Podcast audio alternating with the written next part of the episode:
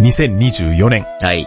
テレビゲームの中林をお聞きの皆様、うん。新年、明けまして、おめでとうございます。す。本年も一年何卒よろしくお願いおを願いいたします。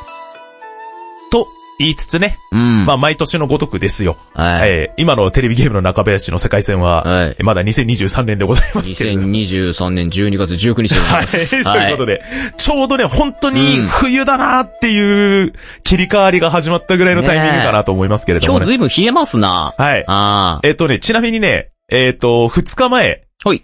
の、えー私の移住先ですね、ほいほい。えー栃木県の方はお、えー氷点下うん。 1度をマークしました。お、来ました。はい。おなー。ので、あの、水道をひねっておかないと、水道があ、使え凍なく結しちゃうね。はいはい、みたい。なね、ところがあるかもしれないので、皆様ご注意くださいという、ね。えー報道も出まして、みたいな感じのところでございますけれども、おい。まあ、これ撮ってるってことは今、私今東京にいますけれども、うん。まあちょっと、収録の合間にこちらに帰ってきてるって形ではあるんですが、うんうん。まあ、あ、あの、変わらない生活を送らせていただいております。ほうほう。まあ、先月からね、うんえー、あっちの方で、エブリデイ忍者を、ね 活動を始めたという形でございますけれども、なんというか、うん。まあ、あっちに移住してちょうど一月ぐらいになりますけれども、あ、もうそんなになりますうん。うん。今のところ生活の変化はただありますけれども、はい。い、わゆるその生活的な不便さを感じるか否かっていうと、うん。正直、うんない。あ、ないんだ。ほうまあ、確かにちょっと買い物行くときとか、うん。あの、ちょっとコンビニに買い物に行きましょうって時でも、ちょ車出しとかないとちょっと危険かなぐらいな距離ぐらいにはあるんだけど、ああ、あまあ、俺ちょっとドライブ趣味みたいなところもあるから、あ。あ、じゃあ、うんドライブがてらちょっと。行ってこようかみたいな感じのところであったりするのもそうなんですけど、なるほどなるほどまあ、特になんかその、みんなでじゃあどっか外食に行きましょうとかも別にその、うん。じゃあ他にじゃあ周り何もないんですかって言うと別にそうでもないから、そういうことではないとね。そうだからん生活に関しての、えーっと、なんつうのかな、あの、利便性みたいなもはいはいはいのはい。は、正直あんま変わってなくて、東京にいる時と。ああ。そもそもなんか買い物に行くっつっても、その、いわゆるスーパーでえうんー食材を買うとか、うんうん。まああの、服を買いに行くとか。うん。まあその辺は実際のところね、実はね、車出せばね、大体あるのよ。ああ、なるほどね。そう、車で。で30分も飛ばさないぐらいでう。んうんうん。なので、なんでそんなに本当に不便をしてないっていう状態の生活を送らせていただいておりまして、ほうほうほうほちょう。っと代わりにこっちにいる時より、うん。早起きになったんで、おや。なんでね、ゲームをやる時間がね、うん。非常にね、皆さんもやってるだろうなっていう時間にね、うんうんうん。あの、ロケ。ケハンをしているっていうタイミングに変わりつつあるんですね。なるほどなるほど。そう。あの、だから、自分の、ね、住まいに、もう6時には帰ってきてて、夜の。おーおーおー。で、夕飯作って食べて、うんうん。で、もろもろ済ま、済まして、うん。えー夜になったら、寝るまでの間にうん、次のゲームをやるみたいなね。おー。特に今回ね、あの、もうタイトル見ればわかると思いますけども、まあ結構な超大作やってましたから、ねそう。そのままコントローラーを持ったまま寝るっていうのももちろんやりましたけれ ども。え。寝落ちしました かね、しました、しましした、しました。みたいな形の生活をやってるね。だから、正直ね、あんま変わってない。た。あ、そう。うん。いわゆるその、こっちでサラリーマンしながうら、ん芝居の活動をやっていたっていう、その、お仕事としてのそのサラリーマンの部分がなくなっただけなんで、うんうんうん逆にむしろ本当に皆さんが想像している芸能の世界に本当ずぶっと今、フルで入ってますので、おーいろんなまあ経験とかもあったりしますけれども、うんうん。なんというかまあ、テレビゲームの中林を今後続けていく上では特に不便性は今のところないかな。うん。タッサンは特にそのほいほい変化があったわけとかでもないですけれども、うんこのさ、いわゆる年末年始とかさ、いわゆるその、行楽シーズンとかってタッサン忙しくなるタイミングだったりするじゃない。はい。まあちなみに今年もまあそんな変わらずって感じでよろはしいい。ですか、例年通りでござい ます。例年通りに年末はまあ忙しいね。まあそうだよね。うん。本当にね、もう体ね、壊す壊さないみたいな話をちょっと、うん。あの、ありがたいことに、あっちで、おいうんいわゆるその食事とか出してくれる場所とかもあるのよ。はいはいはいはい。その時に、ちょっと話題に上がるのが、うん俺年取ったなと思ったんだけど、おう。あの、健康のお話とかがちょっと増えてきて、ああ。やっぱね。、まあもちろんね、我々は、あの、んそこそこのお年になってきましたから、ねそんな自覚ないんだけどね。 ね、ああの、いつまでも心は24歳であ。いてそうそうそうそうそう。若いつもりでいるんだけどね。はい。という形でね、皆様にあの、楽しいゲーム情報をお届けできればとね、思っておりますので、そちらの方もね、ぜひ皆様のご支援をお願いしつつ、はい2024年も変わらぬ配信続けてまいりますので、ぜひ、最後までお聞きください。お願いします。番組情報やアルファグッズなどのサービスは ALFA ラジオで検索お願いします。それでは本日も開店いたします。 Three, two, one. テテレビゲームの中林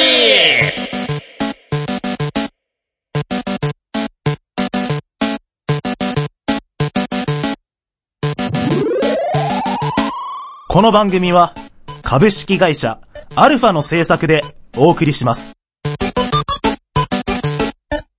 Welcome to Love Machine. 改めまして、中島貴文です。小林達也です。さてこの番組は中島と小林の二人が古今東西新旧問わず、今までに発売されたテレビゲームのおすすめ情報やイメージ SNS ページの感想などをお話していこうという番組でございます。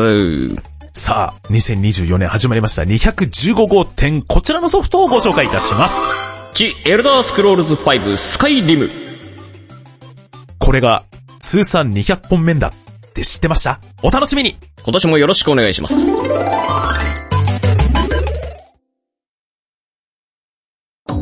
今やセルフプロデュースの時代。自分をアピールしたい。メディアの出演履歴を作りたい。トークスキルを身につけたい。そんなあなたに、ウェブラジオがおすすめです。企画、制作、配信すべてセットで月々6000円で始められるラジオサービスはアルファだけ。お問い合わせは、検索サイトで ALFA と検索してね。株式会社アルファは、あなたのセルフプロデュースを応援します。 Try to the next stage. Alpha. まあ、オープニング、はいはい。甘神ということでね、ね。通算200本目のソフトが、うん。今回このススカイリムになりましたけれども、はい。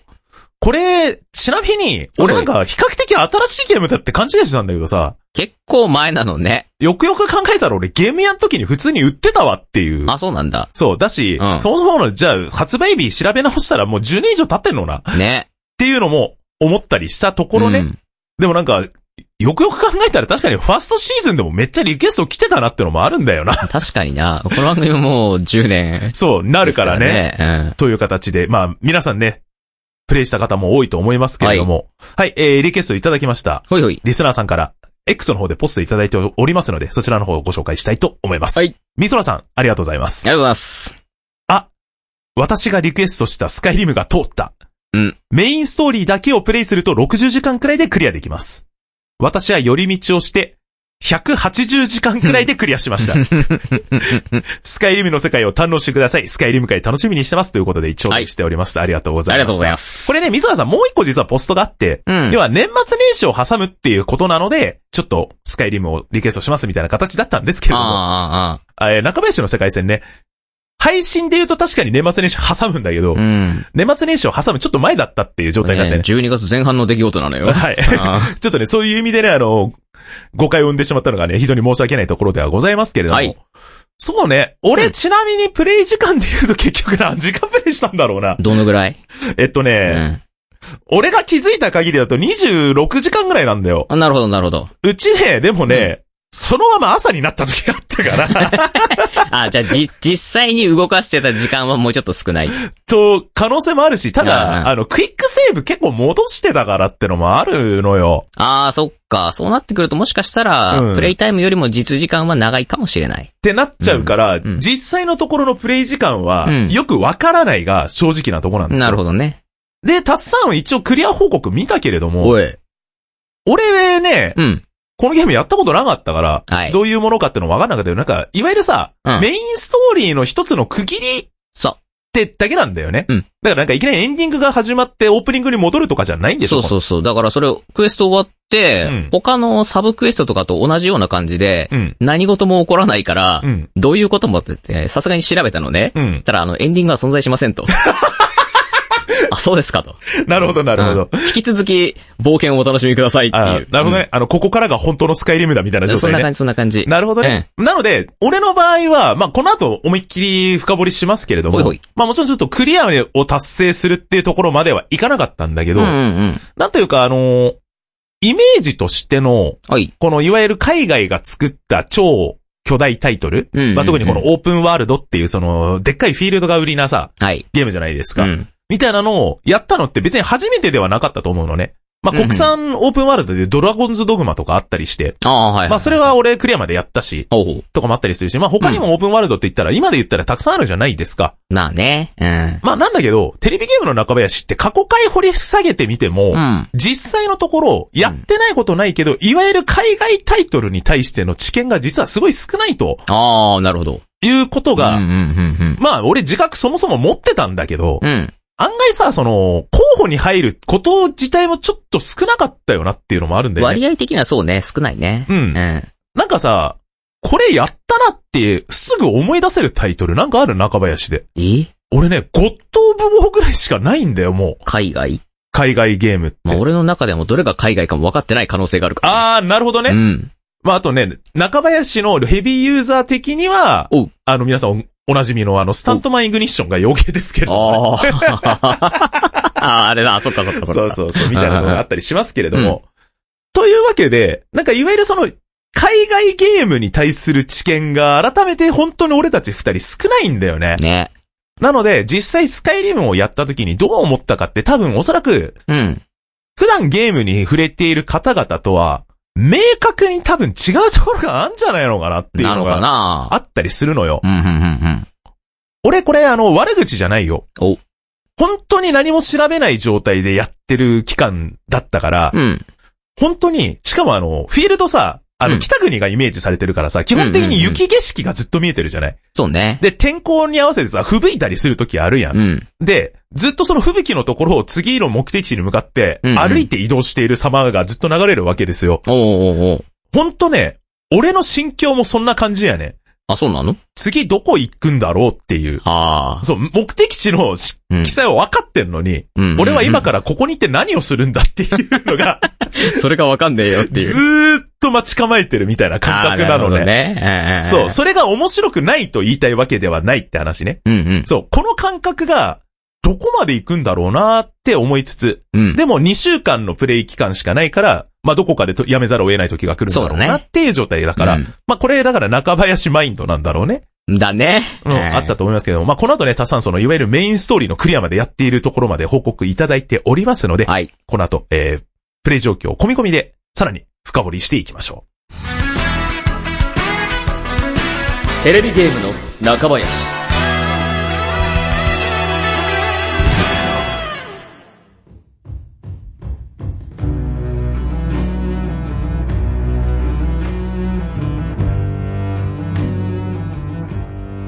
1994年、3D で描かれた広大なマップを冒険するオープンワールドの先駆け、ジ・エルダースクロールズが初登場。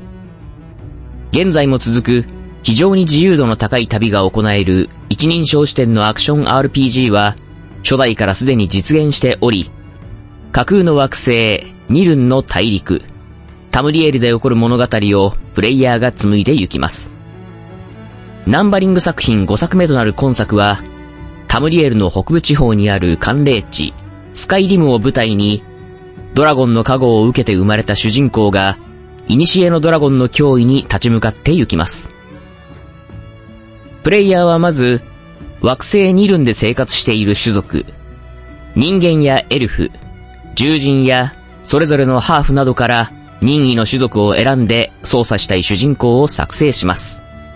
そして真相はわからぬままに、スタート地点、ヘルゲンまで連行。処刑されそうになっていたところに、ドラゴンの襲撃に巻き込まれ、物語が始まります。その後は心の赴くまま、広大な世界を歩き回り、様々なイベントを進めながらエンディングを目指して行きましょう。今作の特徴は、戦術した通り、オープンワールドならではの、いくら時間を費やしても探索し尽くせないほどの広大なフィールドを、制約なく、いつでも探索することが可能で、プレイヤー一人一人、別の奇跡が作られるところにあります。メインのドラゴン打倒とは別に、サブイベントも数えきれない数用意されており、つまるところ、話を進めずとも、世界を歩き回るだけで楽しめるよう設計されております。寒冷地ならではの強風吹きすさぶ雪山を進んだり、南へ進めば紅葉が広がる森林地帯を巡ったり、たくさんの旅模様を彩ってくれます。そして大事なロールプレイングの要素。キャラクターの職業は、今作品では明確に指定されておらず、プレイヤーの思うがままに設定して進めることができます。各地に点々とある遺跡を探検する冒険者。野山を駆け回って狩りをしながら生きる狩人。はたまた、釣りや強盗で日々追われながら生活する悪党など。まさにロールプレイをするプレイヤーに向けて、間口を広く待ち構えております。そして定番の RPG とは違い、レベルの概念は、プレイヤーが取った行動によって細分化されており、敵を倒せばレベルが上がるというスタイルではないシステムを採用しておりますので、好みのプレイスタイルによってレベルアップも変化していくように作られています。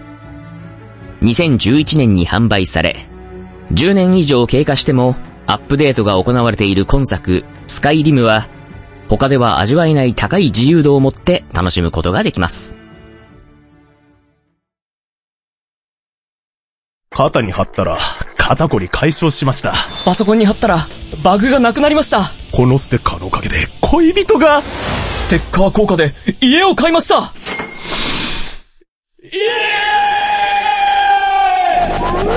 テレビゲームの中林の番組公式ステッカー、好評発売中。詳しい情報は、ALFA、ラジオで検索。 Try to the next stage. Alpha. たっさんさ、あいそもそもさ、はいこのエルダースクロールズシリーズをうん、実際に認識したのって、うん。いつ先週あ、なるほどね。あそもそも、あ、あまあすごい話題作だってのはわかるけど、うん5作目もあるんや、みたいな感じの感あ。覚ってことだよね。まあ先週ってのは言い過ぎだけど、うんゲーム開始した時にさ、うんタイトルの前にさ、うん The Elder Scrolls 5っうん、て出た後に、うんスカイリムって出るじゃん。うん。 5? って思って。あうあ、んなるほどね。そうそうそうそう。確かに、うん。俺は逆にその、別の知り合いが、その、PC で、はいはい、はい。オブリビオンのモッド使って遊んでるのを見てたことがあるのよ。うんうんうん。なので、エルダースクロールズシリーズ自体はうん。認識してたの。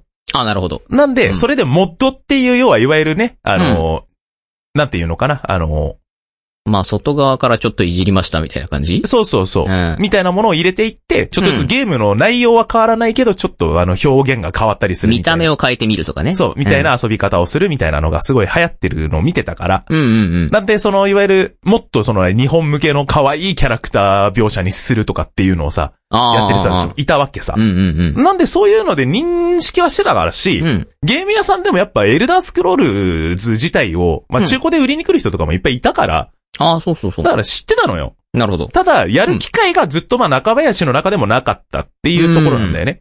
まあそれはまあなんでかっていうと、はいそもそもこういうそのフリーシナリオではないにせよ、うんオープンワールドって広いし、うん。めっちゃやり込めるし、うん。で、あの当時2週間でゲームをクリアしないといけないっていう二人的ににもさ、そういうマインドを持ってやってたから、そうね。うん2週間でスカイリムやって、うんクリアしたところでうん、記憶に残らないっていうのがありほんますとね。駆っけ足で終わるんじゃないかってていうね。いうね、やっぱえ危機感があったから、俺たち二人とも危機してたってのは確かにあんのよね。えうんうんうん。まあ実際問題今回や、まあ2週間で取り組まさせてもらって、はい。で、俺の方はその、できるだけまあ実際その2週間の間でどこまでできるかみたいな報告をしようと思ったんだけども、うん。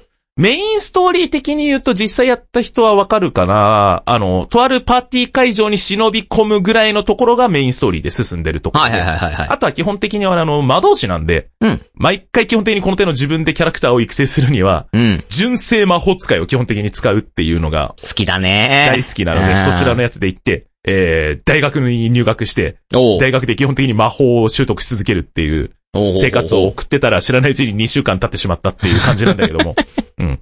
いいね、自由な生活。そうそうそうん。タッサンは逆に、はいはあいの X の方で見てたけどおさう、あの、見た目猫になっててさ、にゃんこです。うんはい。で、一応クリアまでやったじゃないですか。やった。うん。で、見た感じ、隠密っていう、そのね、敵に気づかれないようなスキルをめちゃくちゃ伸ばしてたけどさ、うん。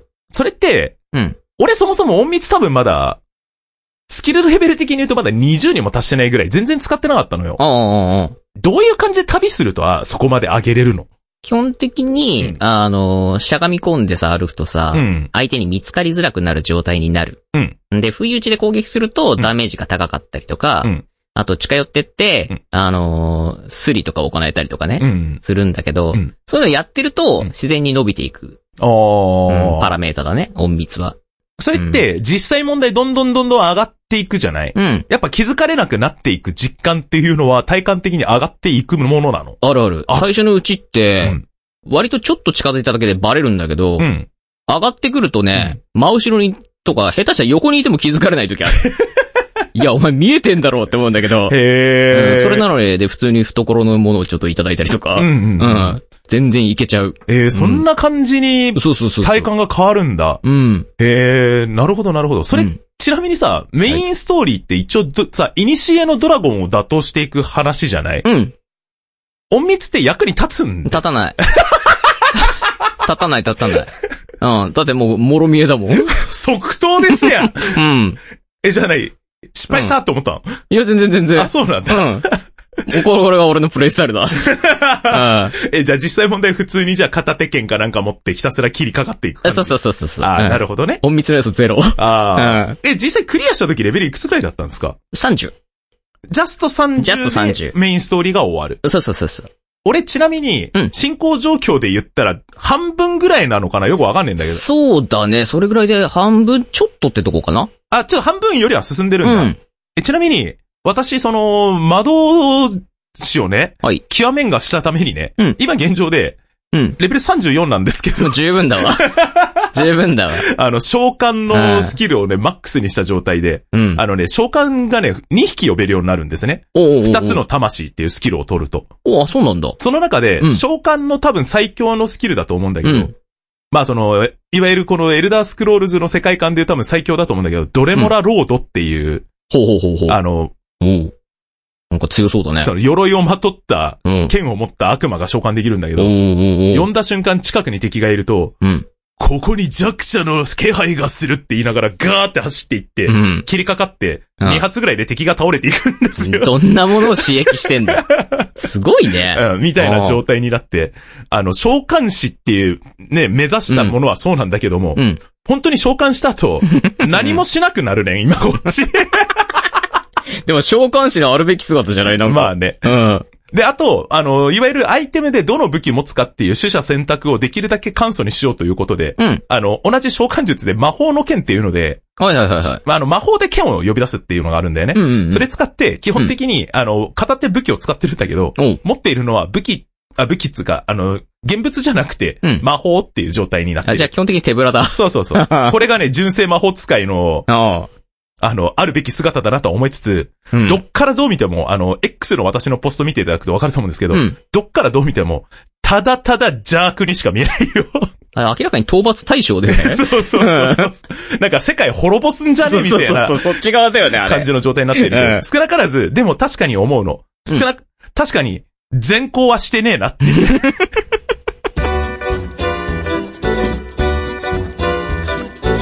テレビゲームの中林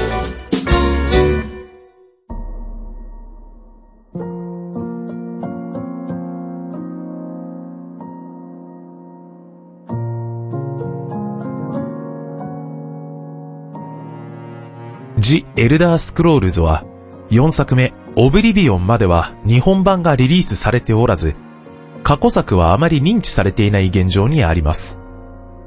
広大なオープンワールドを自由に旅する今作ですが、正統派ファンタジーを楽しめる長大な歴史や年表が事細かに作られており、ゲーム内で書籍や口伝などから数多くの設定を知ることができます。そして広大な世界でありながら、実はナンバリング作品を紐解いていくと、基本的に旅するフィールドはタムリエル大陸の一地方が舞台になっており、世界全体を旅できる作品は一作目のみとなっております。今作スカイリムまでの過去作品は、すべて初代から明記されている地方で、全部で9つの国家が存在している歴史を歩んでいるのがタムリエル大陸の設定となっていますので、すべてを深く掘り下げても、まだまだ新作が作られる可能性がある、緻密で広大な世界観が、ジ・エルダースクロールズの世界となっております。その中でも今作ならではの要素は、自社開発エンジンの採用とともに UI の進化やさらなる作り込みはもちろん、代わりに自由度の高さゆえの複雑なキャラ育成の部分を簡素にすることで間口を広げた点にあると思います。前作までは得意分野をキャラクリエイトの時点で決定し、得意分野を伸ばしつつ他分野も強化していく仕様でしたが、場合によって損をしてしまうような結果が生まれる場合もありました。今作では抜本的に改革を行い、プレイヤーの取った行動によって各スキルのレベルが上昇する仕様はそのままに。レベルアップを行った後には、その時点で獲得できるスキルはプレイヤーの自由に取得できるように変化しました。そのため以前よりは個性は少なく感じてしまう要素ではあるものの、システムを理解すれば、わかりやすく今作の世界に入り込めるようになりました。そしてステータスが簡素になったからといっても、自由度が少なくなったということはなく、数々のイベントを一人のキャラクターで隅々まで遊びきるのは、膨大な時間が必要なボリュームになっています。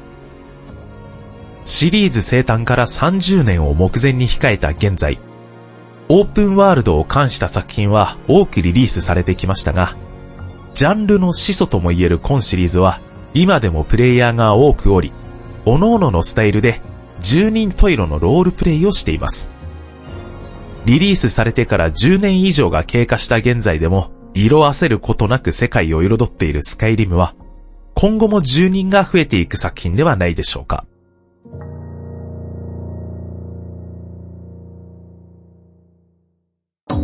今やセルフプロデュースの時代。自分をアピールしたい。メディアの出演履歴を作りたい。トークスキルを身につけたい。そんなあなたに、ウェブラジオがおすすめです。企画、制作、配信すべてセットで月々6000円で始められるラジオサービスはアルファだけ。お問い合わせは、検索サイトで ALFA と検索してね。株式会社アルファは、あなたのセルフプロデュースを応援します。 Try to the next stage. Alpha. この番組では皆様からのメッセージを募集しております。おすすめのゲームタイトルや質問、感想でもたわいのないお言葉でもお気軽に送ってください。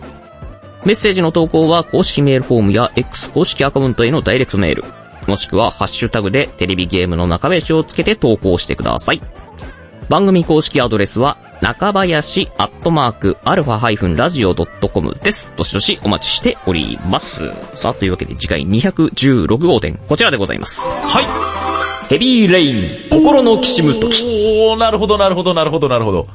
これはね、あの、ファーストシーズンの頃から、うんずーっとやってみたい、やってみたいって、俺が言い続けてたソフトなん言でっすてよたね。ね。はい。今回、改めてうね、んはい。これ、まあ、配信される頃にはちょっと終わってしまっているんですけども、はい。ちょっとセール中ということでちょっと入れさせてくれないかって、俺からちょっと、えーお願いしたソフトではあるんですけれどそもれが来ましたな。はい。ということうで、んどのようなゲームなのかご存知ない方もいるかもしれませんが、はいぜひね、ちょっと皆さんも調べてみていただけたらなと思います。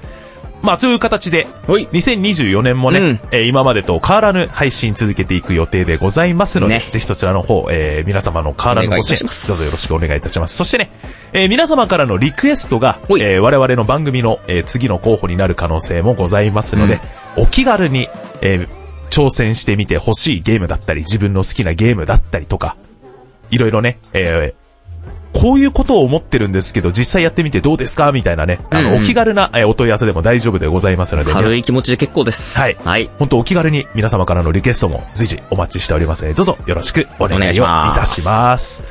そして、テレビゲームの中林番組公式ステッカー第2弾まだまだ発売中でございます。そちらの方もね、ぜひチェックの方お願いをいたしおます。いえ。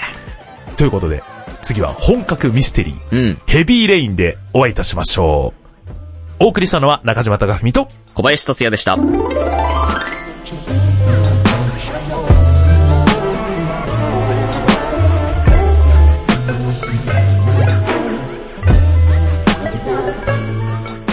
この番組は株式会社アルファの制作でお送りしました。